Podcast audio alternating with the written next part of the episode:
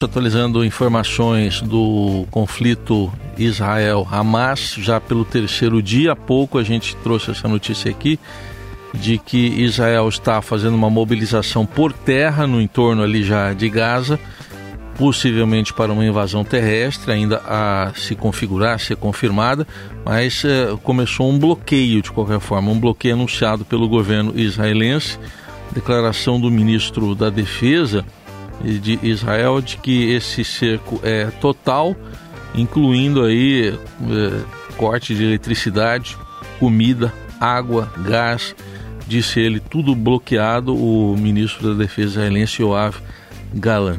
Mas para a gente entender um pouco mais do estágio desse conflito, que está entrando pelo terceiro dia, convidamos para uma conversa Michel German, que é professor da UFRJ e assessor do Instituto Brasil-Israel. Professor, bom dia, bem-vindo aqui ao Dourado. Bom dia, eu agradeço. Bom, inicialmente queria uma avaliação do, do senhor do, do, estágio em que estamos, considerando os fatos desde sábado para cá, é, em que estágio a gente está aparentemente numa escalada do conflito? É, a gente está agora no terceiro dia, não é? É até difícil falar em estágio, porque são são duas fases muito diferentes uma da outra e que elas têm sombreamento. Né? A primeira fase do conflito foi um, um, uma, uma atuação de surpresa, uma operação de surpresa, que mais se parece com uma espécie de um mega atentado terrorista produzido pelo Hamas contra é, a população civil israelense. Né? Uma carnificina, a gente está falando agora de provavelmente mil pessoas mortas em, em um dia é, e muitos reféns. Né? A segunda fase do, do, do, do, conflito foi a reação, a reação é, é, é, como foi pego por surpresa o, o, das forças de segurança de Israel, a reação demorou muito a seguir e a grande maioria das vítimas estava em regiões periféricas de Israel. Né? Então, essa foi, enfim, a reação, a tentativa de é, combate aos terroristas que entraram em Israel. E a terceira fase é a fase mais conhecida por nós todos, mas que não produz uma reprodução do que a gente já viu, é a fase dos mísseis, né? a fase dos foguetes de Gaza para Israel e principalmente de Israel para Gaza, o que constitui aquilo que você começou a, a, a entrevista falando, que é o cercamento e o isolamento de Gaza para uma possível entrada terrestre. Né? Então, assim, agora a gente está numa terceira fase, que é a fase mais conhecida de anos anteriores, que tem a ver com ataques de foguetes de parte a parte, de foguetes e de mísseis, e com o isolamento para possível entrada. Mas as duas fases anteriores, elas constroem uma realidade muito diferente do que a gente vê até agora.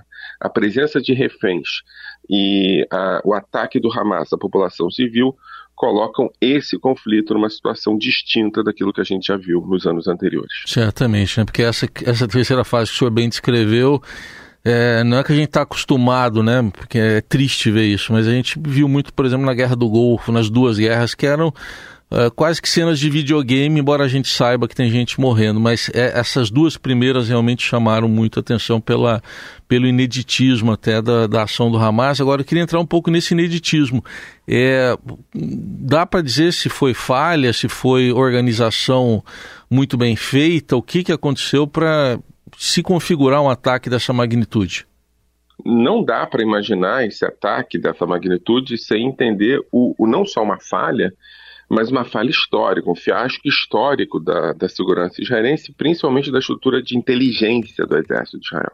A gente está falando de uma operação que, para poder ter êxito, ela foi preparada por meses e se bobear por mais do que isso. Então a gente tem é, derrubada de grades, avanço em conjunto de um grupo específico e não pequeno de pessoas, cavamento de túneis, é, é, uma estratégia de ataque à população civil, e aqui nesse sentido a diferença fundamental entre um ataque terrorista e um conflito armado, uma guerra, é que a guerra produz eh, população civil vítima em efeitos colaterais.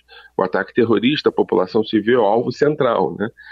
É, é, então foi um fiasco de níveis históricos é, é comparados, estão comparando esse fiasco com o fiasco da Guerra de Yom Kippur de 50 anos exatos atrás, né? Mas é, é, há outros analistas dizendo que foi ainda pior do que o fiasco de Yom Kippur, porque a gente fala de um grupo terrorista e não de, um, de, um, de uma estrutura de exércitos que invadem Israel. Então a gente está falando de talvez o maior fiasco histórico da história de Israel. Certamente, porque naquela guerra de 73 eram dois países, né? o Egito e a Síria. Agora não estamos Exatamente. falando de, de países, né? Não, está falando de um grupo terrorista. É. é um fiasco que deve realmente entrar para a história em termos de fiascos de exércitos e de estados frente a grupos terroristas. Talvez a gente esteja falando sobre alguma coisa inédita em termos mundiais mesmo. Sim.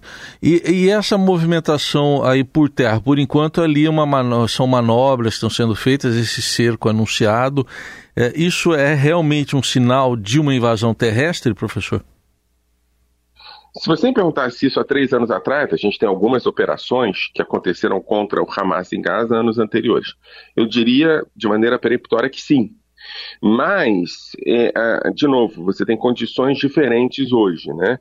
A presença de um número ainda não exato, não se sabe quantos reféns, mas está falando de, uma, de cerca de 100 reféns dentro da faixa de Gaza, é, é, não me permite dizer com certeza sim a gente está a caminho de uma invasão terrestre.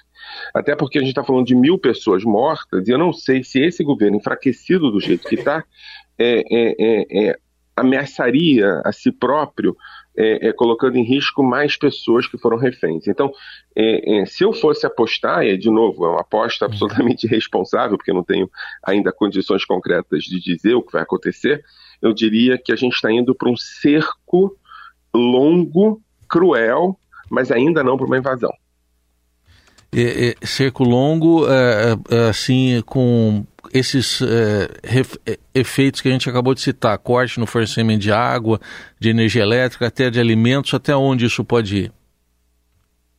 Olha, na, nas últimas operações, isso tudo que você falou acontece de maneira gradual. Né? Então, eventualmente, corte de água, eventualmente, corte de alimento. Israel domina as estruturas de Gaza e ele fazia isso para pressões eventuais. O que eu imagino que vai acontecer agora, e pelo que você abriu dizendo, é que isso já não é mais eventual, isso acontece a priori. Uhum. Né? É, então, você tem isolamento total de estrutura, de alimentação, de luz e de água, até que até que há uma rendição. É essa a perspectiva do governo de Israel, ao meu ver, pela leitura que eu estou fazendo. Eu acredito que o governo de Israel, nesse momento, ele ainda não pode se dar o luxo de uma invasão terrestre com a presença de tantos reféns dentro do campo inimigo, né? Eu acho que depois de mil mortos seria um custo político muito alto ter mais 100 mortos. Porque a situação dentro de Israel começa a se complexificar agora. Agora que você está tendo a noção exata da quantidade de pessoas que morreram, quem é desaparecido, quem está morto, os enterros começam agora. Então você tem um caos social a acontecer nos próximos dias em Israel que vai influenciar as decisões militares na faixa de Gaza. Certamente. O, senhor citou, acabou de citar aí, professor, governo enfraquecido, e a gente sabe até os motivos disso, porque é, foi um governo até que demorou para ser composto em Israel, dadas as indefinições eleitorais, ninguém tinha maioria para formar governo. É, como é que fica esse governo é, diante desse quadro, o governo de Israel? É, é um governo de extrema direita, articulado e formado com partidos que nunca tiveram cargo no governo por serem muito radicais, né? Estou me referindo aqui a um partido especificamente, né? O Otzma a Força Judaica, que é um partido de extrema direita, neofascista, é, é, é, cujo ministro que está na pasta, veja só, de segurança interna, é condenado por terrorismo. É, é, é, é, um governo que tem pouca legitimidade social, que está sofrendo com pressões políticas desde janeiro, com manifestações massivas e grandiosas, também as maiores manifestações da história de Israel, e que hoje se vê numa condição que é a condição pior para ele. É, porque um governo de extrema-direita, e a gente conhece agendas de extrema-direita a partir do que a gente viveu aqui, tem como referência principal dois elementos: ordem e hierarquia. Né? É, é, o que a gente está vendo hoje em Israel é a perda total da hierarquia e uma ausência completa de ordem. Né?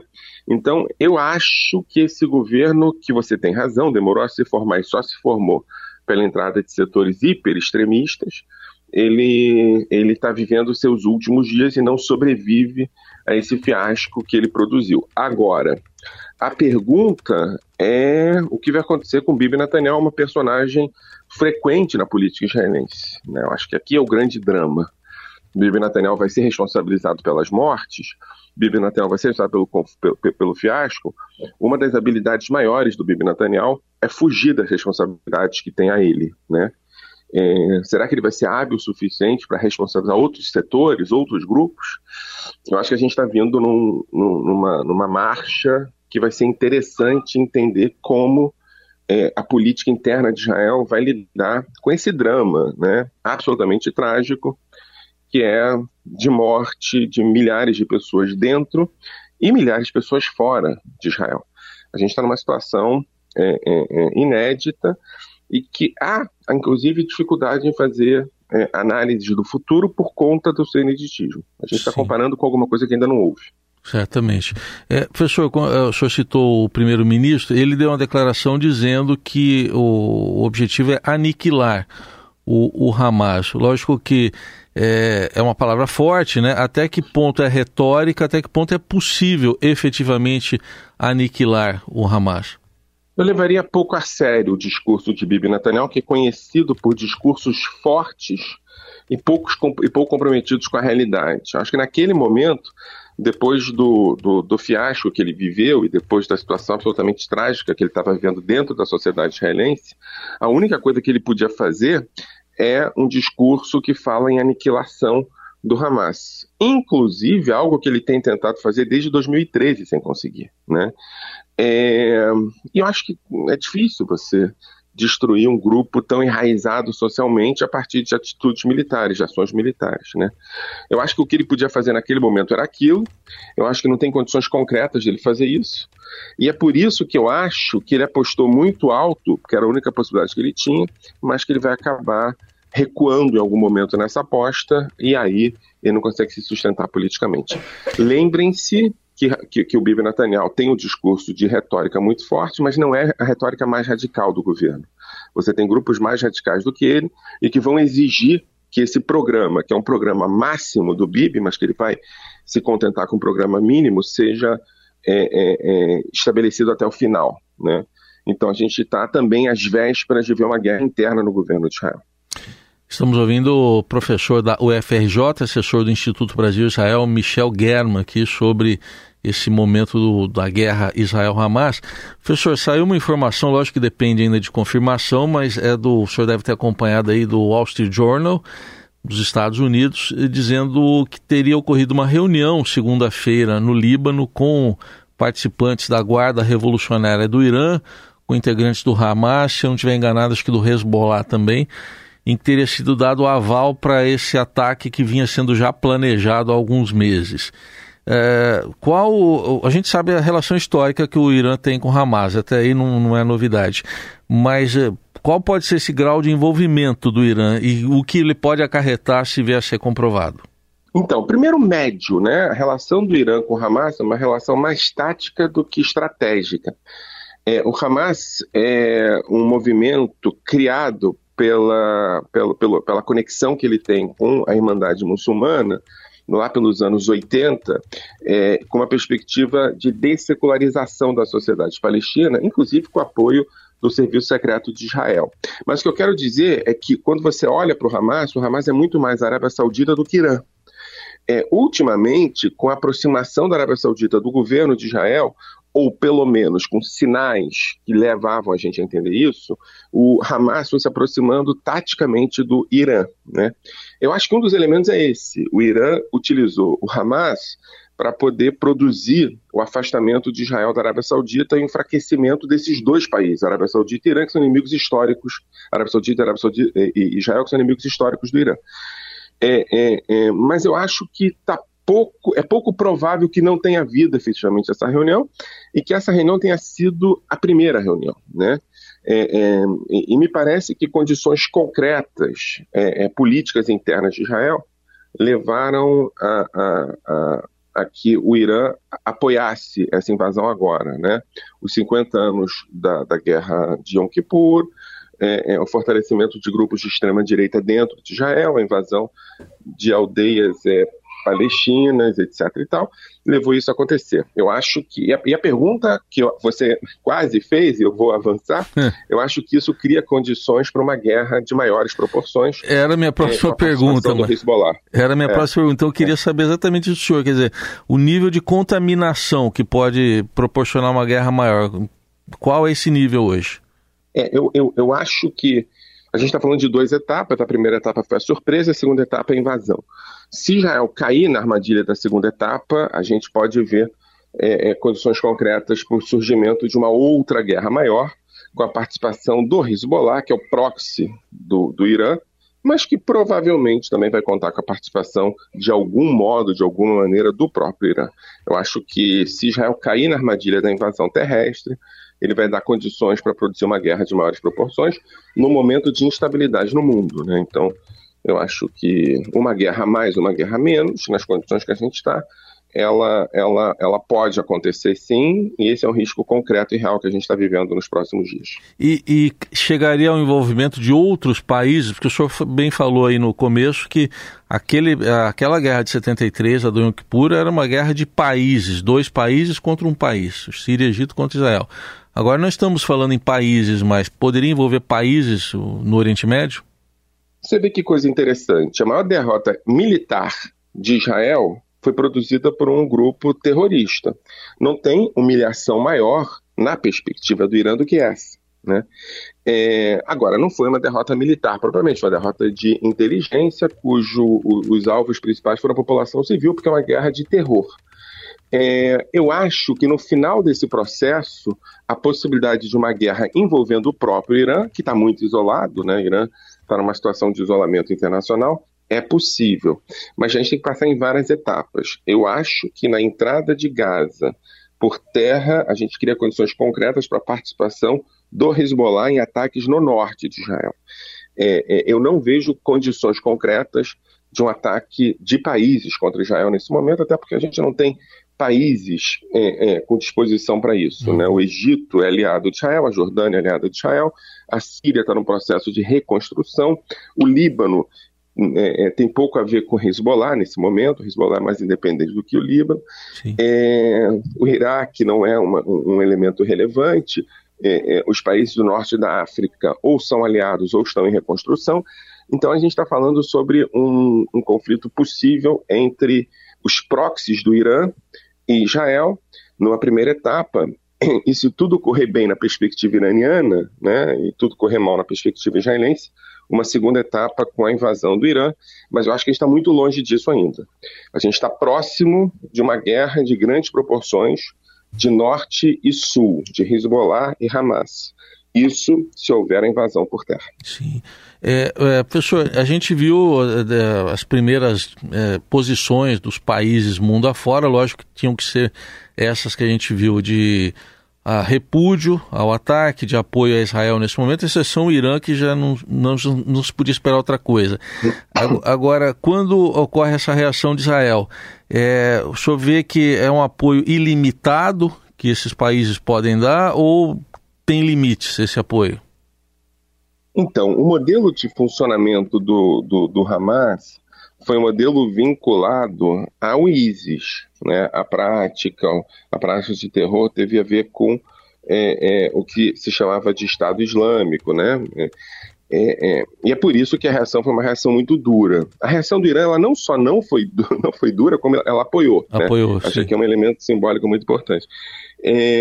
Mas é claro que não é ilimitado. É claro que Israel pode perder esse apoio que ele acumulou, até porque o apoio é contra as práticas terroristas dignas do, do, do, do ISIS, né? É, é, dignas do que se chama de Daesh, né? É, é, mas isso reverte, isso reverte em dois dias de ataque terrestre. Muito bem. É, para a gente concluir, professor, que papel o senhor vê para o Brasil, especialmente nesse momento que ele está ali com o embaixador Sérgio Danese na presidência do Conselho da ONU, que aliás não chegou a um consenso ontem a respeito do assunto. É, que papel o senhor vê para o Brasil nesse conselho? Alguma relevância? Enfim, qual o papel que o senhor vê? Não chegou ao consenso, mas você teve discursos muito importantes do próprio embaixador Sérgio quanto do embaixador da Palestina, falando pela primeira vez em muito tempo em paz. Né?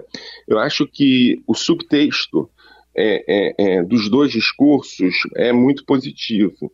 O Brasil tem é, é, um papel hiper relevante e o presidente Lula pode efetivamente desmontar essa armadilha na guerra e propor uma armadilha de paz a partir da solução de dois estados, que já foi citada por ele na nota pessoal que ele fez. Então, eu vejo que a gente tem condições agora para que Lula é, é, estabeleça um, uma função fundamental num, num, conflito que é de interesse dele há muitos anos, né? É, então, nesse sentido, eu, eu, eu, não, eu não descartaria hum. é, é, Lula como uma figura importante na solução desse imbróglio. Muito bem, ouvimos aqui na Eldorado, professor da UFRJ, assessor do Instituto Brasil Israel, é, Michel German, com muitos esclarecimentos importantes, uma análise bem aprofundada desse, dessa guerra neste momento entre Israel e o Hamas e suas possíveis consequências. Muito obrigado pela atenção, professor. Até uma próxima oportunidade. Até uma próxima, boa semana. Até logo.